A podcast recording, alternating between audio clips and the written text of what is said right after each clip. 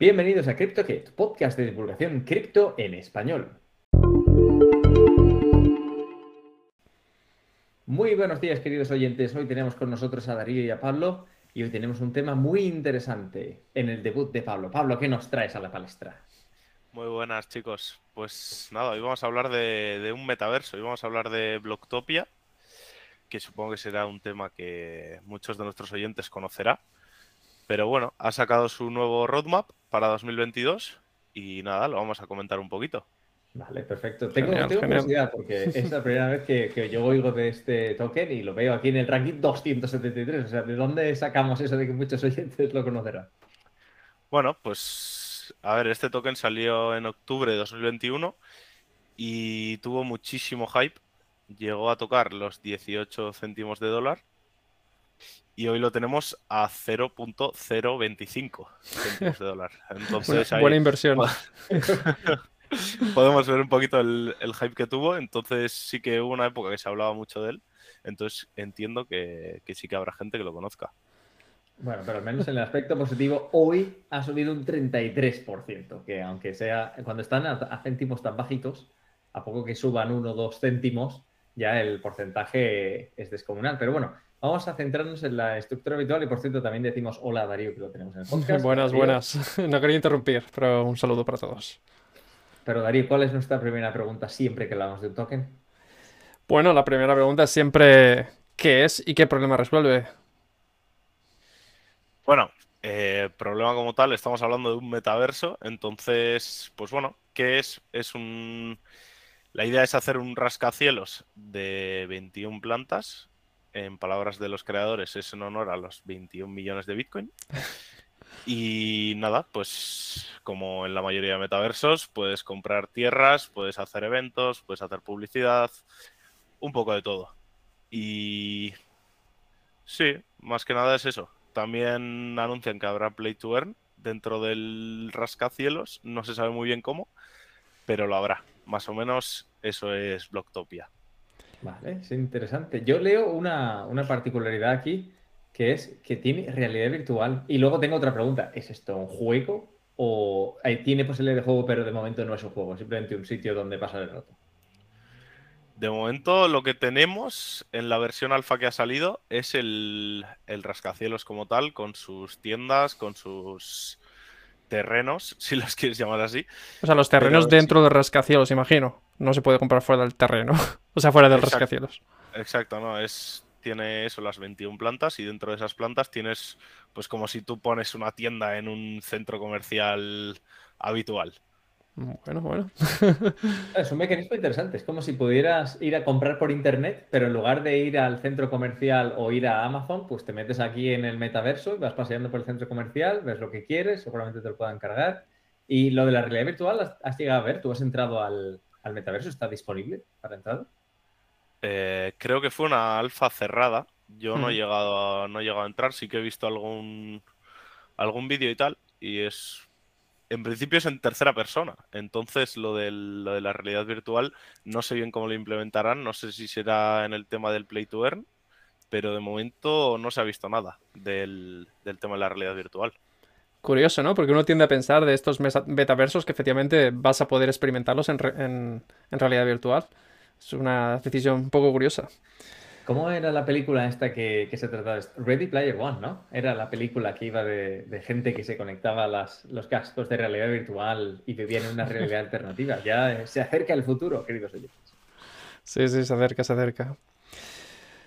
Y en el aspecto técnico, esto es un, un, propio blockchain, no se ha construido sobre algo. Y luego tengo curiosidad, porque imagino que el metaverso tendrá su propio motor gráfico, si sabes cómo lo, cómo lo consiguen o qué tecnología utilizan, también imagino que me interesa y Darío también.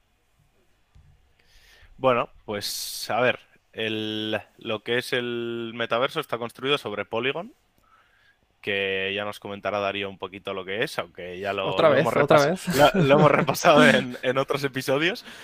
Y nada, corre con el motor Unity, que también nos lo puede comentar. Así que... Cuánta presión.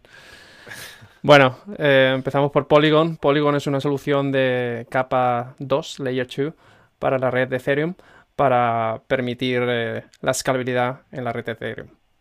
el símil es tener una, una red de metro donde Ethereum es el metro y va parando en todos los sitios, y luego metes un tren que va por la misma red, pero no hace ninguna parada, ¿vale?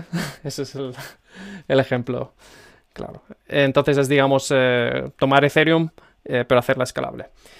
Y Unity es eh, un motor bastante utilizado en el mundo de, de del desarrollo de videojuegos. Es un motor para crear contenido digital en tres dimensiones y es bastante popular, tiene una gran cuota de mercado, sobre todo en el mundo de, videojuegos eh, para aplicaciones móviles.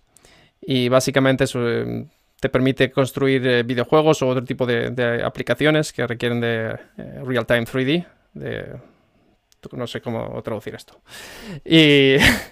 Te hace mundos en tres dimensiones, ¿no? Yo utilizo los motores de Unity para construir mundos de Lego con mi pequeño de 5 o 6 años. Lo abrimos y ponemos personajes y ponemos obstáculos y ponemos monigotes. Y aparte es bastante fácil en el sentido de que no tienes que, prácticamente no tienes que hacer nada de código. Por eso yo te digo, ah, pequeñito, vamos a poner el monigote aquí. ¿Qué hace? Para disparar al otro. Vale, muy bien. Y en una hora puedes hacer un nivel de un videojuego. Exacto. Básicamente la visión de Unity, o uno de, los aspectos de su visión es eh, que el, que el mundo es un mundo mejor si hay más creadores. Entonces eh, ponen herramientas y servicios para facilitar. Pensaba que iba a decir, el mundo es un mundo mejor si hay más videojuegos. La creación de contenido digital en 3D. Bueno, pues eso. Entonces es normal que lo hayan elegido para, para hacer este tipo de proyectos porque pues desarrollas en Unity y puedes eh, poner el videojuego o el metaverso o lo que sea en, distintos eh, dispositivos móviles, en web, eh, PC, Mac, en todos los sitios. Entonces, esa es la ventaja. Entendido. ¿Y se sabe algo del equipo que está detrás de, de Blogs? Normalmente ya sabes, Pablo, que a nosotros nos gusta mirar no solamente la tecnología, pero también si los que están detrás son tienen credibilidad y, si tienen una trayectoria por la cual nos podemos fiar o si son tres pelanas que están deseando llevarse el dinero. En este sentido, cuanto más grande sea el proyecto, más vamos a, mantener un cierto nivel de escrutinio. Pues este es un punto negativo que lo hemos visto porque en el Light Paper solo podemos ver cuatro miembros. Eh, entendemos que no son solo cuatro, sería bastante inviable, pero sí que esa falta de transparencia pues es un punto negativo teniendo en cuenta que, por ejemplo, Meta tiene unos 10.000 bueno, empleados en el metaverso oficiales, se queda un poco corto. Si es verdad que, bueno, algunos de esos cuatro eh, tienen puestos en PlayStation VR, tienen puestos en Sky, sí que tienen puestos en, bueno, en empresas grandes y empresas que tienen que ver con el sector, por ejemplo PlayStation, pero el tema del equipo se queda un poco escaso, al menos la información que es pública. ¿Y de dónde sacan el tiempo para trabajar en este proyecto? si tienen todos estos puestos. Perdón por... En fin. imagino que habrán dejado sus puestos para centrarse en el proyecto, ¿no? Aparte. Sí, perdón, entendemos que, que, el equipo es bastante más grande. Solo que eso es lo que tenemos público, al menos en la web oficial. Interesante, saber. Esto es buena información para de cara a una posible inversión en este proyecto. No, imagino que eh, al principio habrá sido un equipo más pequeño, luego habrán hecho su initial coin offering y habrán tenido cierta financiación y, de ahí sale que hayan podido dedicar más tiempo al proyecto y estarán, de hecho, imagino, reclutando ingenieros en el momento de ahora. También podemos ver que Actor menciona que se ha lanzado relativamente, o sea, ni siquiera que se haya lanzado, tienen una alfa cerrada desde recientemente, ¿no? Yo veo aquí en el, en las tokenomics, que básicamente tienen un, un, calendario de, añadir tokens a la circulación bastante restrictivo y van por poco. Ahora mismo todo lo que hay en circulación son 8 billones, pero de un total de 200.000. O sea, estamos en torno a un 4 y pico por ciento. Vamos, si la matemática no me falla. Sí, eso a ver, parece que queremos tirar el proyecto aquí, pero bueno, eso también es otro punto negativo en el aspecto de si al final se acaban distribuyendo todos estos tokens, el problema que puede suponer en, en términos de inflación, porque va a ser muy difícil que el mercado absorba muy bien todos esos tokens, teniendo en cuenta que tenemos el 4% en circulación. Perdona, Luis, ¿has dicho 200 billones? Sí. Es una cifra monumental. Bueno, pero lo que cuenta, sabes que con esta valoración tan, tan baja del token unitario, en el fondo estamos mirando a un token cuyo market cap son 200 millones de dólares. O sea, no. Cuando te he dicho que estaba en el ranking 273, se refiere a que el volumen que maneja y la capitalización total es bastante baja. Por ejemplo, este, este token ahora mismo en volumen, hoy, que ha tenido un 500% más que ayer, ha manejado 60 millones de dólares. Y bueno, en general, no es solamente el, lo que tiene o el volumen que maneja, sino también hay que mirar el roadmap y luego hay que mirar el staking, que como sabéis, a veces en este tipo de proyectos se libera en tokens, pero también se, se ponen periodos por los cuales se mantienen atrapados. Imagino que, Darío, yo me acuerdo que en, las, algunas ICO que hicimos, sí, cierto. Eh, tú podías comprar el token, pero tenías que tenerlo 12 meses o 18 meses a, a un precio fijo mantenido. Correcto, correcto. Aún, sigo esperando yo alguna de esas. Eso pasa. Y luego, aspecto curioso, que no es, no es por tirar el token. Yo sigo, pensando que son early days, que es temprano para poder entender el, impacto del proyecto y más sobre todo teniendo en cuenta que es una alfa cerrada, que el roadmap se ha anunciado, que se lanzó prácticamente hace, hace seis meses. Pero sí he mirado cómo se hace el staking porque al, ser un proof of stake estaba esperando a ver cuáles son las recompensas anuales para ver si aquí hay incentivo económico y he encontrado aspectos interesantes pero problemáticos.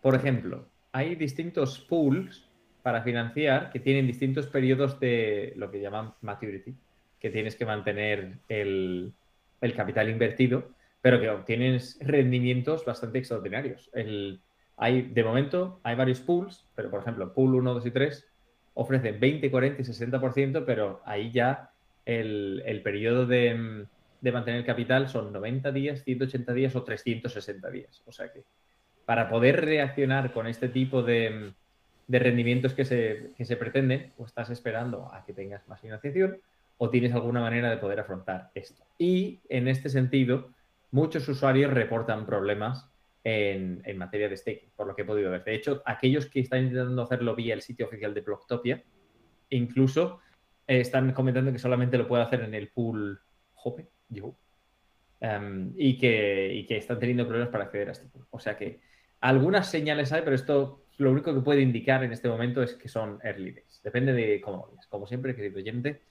eh, do your own research, haz tu propia investigación antes de decidir si invertir o no. Aquí nunca proporcionamos consejo financiero. Pero bueno, entrando más en, materia del roadmap, has comentado que, Pablo, que este proyecto te atraía por las promesas y por lo que tienen en el horizonte. Así que vamos a discutir un poco hacia dónde va, ¿te parece? Sí. Eh, bueno, para este Quarter 2, Quarter 2, quieren lanzar el tema de los de las lands, de lo que son los terrenos NFT dentro del bueno, del rascacielos que, bueno, en teoría se supone que todas las ventas de, tierras se comprarán con block y esos tokens serán quemados. No se sabe si se van a quemar porque en principio los van a mandar a una cartera, entonces no se sabe si se van a quemar. Ah, mira, es un tema interesante. Igual ellos quieren tener el derecho a quemarlos para controlar el precio y hmm. hacer que la demanda aumente simplemente en base a eliminar eh, la oferta de token en circulación. Fíjate tú qué manera más fácil de manipular la oferta y la demanda. Pero es, interesante. Y, luego, reflexión, así que viene por encima. Los centros comerciales, al menos en España, para atraer a, clientes, intentan atraer marcas importantes que tengan su establecimiento con tratamiento preferencial. Zara suele ser una de las principales. Y luego el resto de marcas no tan relevantes como Zara, que se llaman, digamos, las, eh, las anclas por las cuales un cliente va a un centro comercial, el resto se posiciona alrededor de esas y así es como un centro comercial consigue ocupación. No sé si has podido leer o si eh, Blocktopia tiene algún tipo de estrategia en este sentido, pero si no la tienen, queridos amigos, si trabajáis en Blocktopia, mi teléfono y mis detalles de contacto los tenéis en la descripción del episodio si queréis mayores ideas al nivel comercial. No, bueno, lo que lo poco que se sabe en el tema de, terrenos, tiendas y demás, es que KuCoin tendrá el suyo, el exchange KuCoin. Eh, Binance también tendrá el suyo, aunque todavía no está listada en Binance, pero parece ser que tendrá el suyo también. Entonces sí que tiene, por ese lado, sí que tiene la publicidad por parte de, de exchange grandes. Así que sí que te han hecho un poco de caso. y una pregunta, no sé si lo has comentado o no, pero ¿hay todavía terrenos disponibles? ¿Está todo vendido?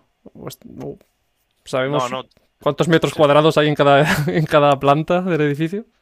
Todavía hasta el, hasta el quarter 3 no sacarán lo que es el, el marketplace para comprar y vender los terrenos. Vale. Entonces, eso, en principio sí que han entrado marcas, o bueno, en este caso exchange y demás, pero eh, al público, si no me equivoco, no ha salido todavía nada. ¿Y el precio va a ser precio de mercado? Va, perdón, Luis. ¿O, va a ser precio cerrado? perdón, Luis. Eh, bueno, parece ser que el precio irá entre si no me equivoco, eran 240.000 block, que son ahora mismo a día de hoy unos 6.000 euros, y 80 millones de block, que a día de hoy son 2 millones de euros. Joder. la planta 1 la planta 20 euros. Por, eso que te compras, o sea, por 2 millones de euros, ¿qué te compras? Pues no sé, te comprarás la, la azotea como mínimo. No, eso no se sabe todavía. Eso cuando salga al marketplace, pues supongo que el mismo mercado irá regulando los precios. Sí, sí. Mm. Pero vamos, es interesante ver que ya están persiguiendo la vía de. Posiblemente sean ellos los que estén hablando con empresas para ver si les interesa tener eh, una plaza en este centro comercial de 21 plantas, por describirlo así. Sí, bueno, por otro lado me parece interesante también que va a haber a la venta dos distintos tipos de, de NFT. Vas a tener Adblock, que simplemente no vas, a, no vas a tener terreno, simplemente va a ser para publicitarte en paneles, pantallas y demás por, el, por lo que es el edificio. Y luego tendrás Reblock, que sí que será tierra como tal. Me parece algo curioso. Sí, o sea, es, es, una conclusión acertada decir que esto es prácticamente la gestión de un centro comercial virtual y lo están gestionando más o menos exactamente igual que podrías gestionar el centro comercial Parque Sur en Leganés en Madrid por decir uno que me viene a la mente, en materia de espacio para las, para las distintas tiendas, espacio para los anuncios, etcétera, etcétera. Sí, no sé, no sé si se habrán, si se habrán basado en lo que es un centro comercial convencional, pero sí que, bueno, tenemos distintos tipos de plantas. Van a ser siete tipos de plantas en 21 plantas. Y eso, tendrás distribuido pues lo que son las tierras y lo que es el tema de, la publicidad. Ya veremos cómo, cómo se distribuye y lo que a mí me interesa más es cómo de grande va a ser esto para que no se haga repetitivo estar aquí. Interesante. Tengo una pregunta relativa a la realidad virtual. ¿Sabes con qué, con qué dispositivos funciona o si se espera que funcione con todo dispositivo de realidad virtual? No he visto nada sobre eso. Yo, mm, en principio, yo creo que todavía no es público. Sí que creo que en el, en el roadmap sacaban algo de, conectividad con todo tipo de, dispositivos VR y demás. Vale, es interesante. Lo digo por si se sabía que, había compatibilidad con, con alguno de los más populares, como el Oculus de Facebook. Luis, ahí te contesto yo que, que sí, porque esto es, al final es dependiente de de Unity. No es algo que eligen ellos, es eh, lo que te proporciona el, motor 3D que has elegido, que en este caso es Unity. Que, pasa por ser un maravilloso motor. Entonces pues, tienes Oculus, eh, Vive, eh, Gear VR, este tipo de, de plataformas que son bastante conocidas. Fenómeno. ¿Nos comentas algo más de este cable del, del roadmap del Q2 que merezca la pena?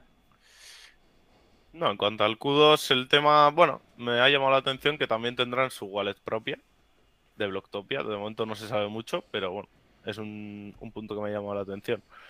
Por lo demás, nada, sí que también intentarán hacerlo multiplayer para lo que es el Quarter 2, que de momento en la alfa lo que puedes hacer es pasear por ahí simplemente, pero estás tú solo. Así que de momento no, tiene mucha gracia. Es un centro comercial privado. Suena, suena, que mejor, mejor juego a los Sims que entrar ahí. Bueno, pero sí, suena prometedor que lo, de, del poder interactuar con otras personas es bastante interesante. ¿Y de los, del, del resto del roadmap, algo a destacar que hayas visto? Bueno, el Quarter 3 sí que me llama un poquito más la atención. Que, bueno, en principio saldrá la beta, que será abierta. Y también saldrán los Play to Earn, que de momento no se sabe mucho, pero bueno, me parece un tema más interesante que lo que podemos ver por el momento, porque de momento ya digo que poca cosa tenemos. Tengo mucha curiosidad por saber cómo funciona un Play to Earn dentro de un centro comercial virtual. O sea, vas a ir esto es como cuando en los 90 ibas con tus amigos al centro comercial a jugar a los arcade, pero ahora te pones las gafas de realidad virtual, vas al centro comercial virtual y sigues jugando al arcade. Y yo me pregunto si además va a haber bots o si todos, o sea, todas las personas que haya en la realidad virtual van a ser personas que están ahí. Porque, por ejemplo, eso requeriría que a lo mejor una persona está sentado ahí en el cajero, no lo sé, o tendrán, tendrán cajeros de pagos automáticos o lo que sea. Hombre, puede que al, tú comprar esa tierra como tal, puede que tú tengas que ocuparte de mantenerla, ¿no? De trabajar en ella. sí, Imagino que si somos, si hay programadores inteligentes, lo programarán para que tengas non-playing characters, que es como se llamaba aquellos de los juegos de rol que estaban ahí con el diálogo que te permiten ejecutar acciones. Y así tú tienes la libertad de hacer lo que tú quieras. Pero bueno, esto todo será un caso de esperar y ver cómo se desarrolla. Em, para no extendernos demasiado en el, roadmap o en el token, ¿queda algo a destacar en general que te haya llamado la atención? Bueno, que lo último ya, que querrán, quieren montar una DAO en la que cada reblock será un voto. No sé qué tipo de decisiones quieren tomar con ello, pero bueno, me ha llamado la atención como dato curioso. Luis, ¿puedes recordarnos qué es una DAO?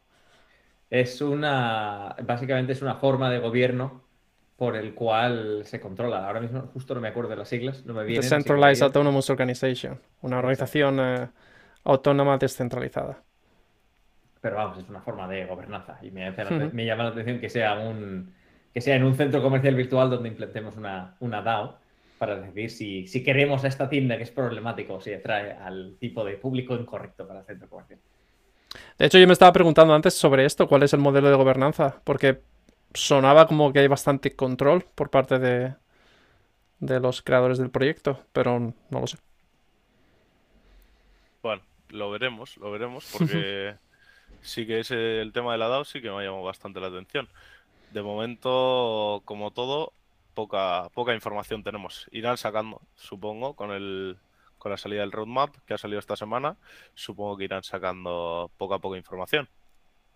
Me puedo imaginar que la primera fase es una fase de desarrollo en la cual intentas atraer gente y luego una vez que ya tienen participación, ya puedes establecer un cierto tipo de gobernanza, pero primero necesitas tener el centro comercial lleno para poder tomar decisiones acerca de, del éxito del futuro del centro comercial. Si no, no hay centro comercial. Correcto. Muy bien, pues si no nos queda ninguna remarca más para finalizar el episodio, os agradecemos muchísimo, Pablo y Darío, la atención y el tiempo dedicado a estudiar el Blogtopia. Esperemos, queridos oyentes, que os haya, que os haya gustado y que tengáis curiosidad acerca de un centro comercial virtual de 21 plantas que se puede visitar con vuestros cascos de realidad virtual. Eh, yo tengo curiosidad, al menos. Y con esto nos despedimos, servidor Luis Cáceres, que por cierto yo no me, yo no me he presentado ni nada, aquí hemos salido a lo burro al episodio. Y os invitamos a que nos escuchéis en nuestras próximas ediciones. Como siempre, detalles de contacto en la descripción del episodio. Un abrazo y hasta la próxima. Adiós. Hasta la próxima.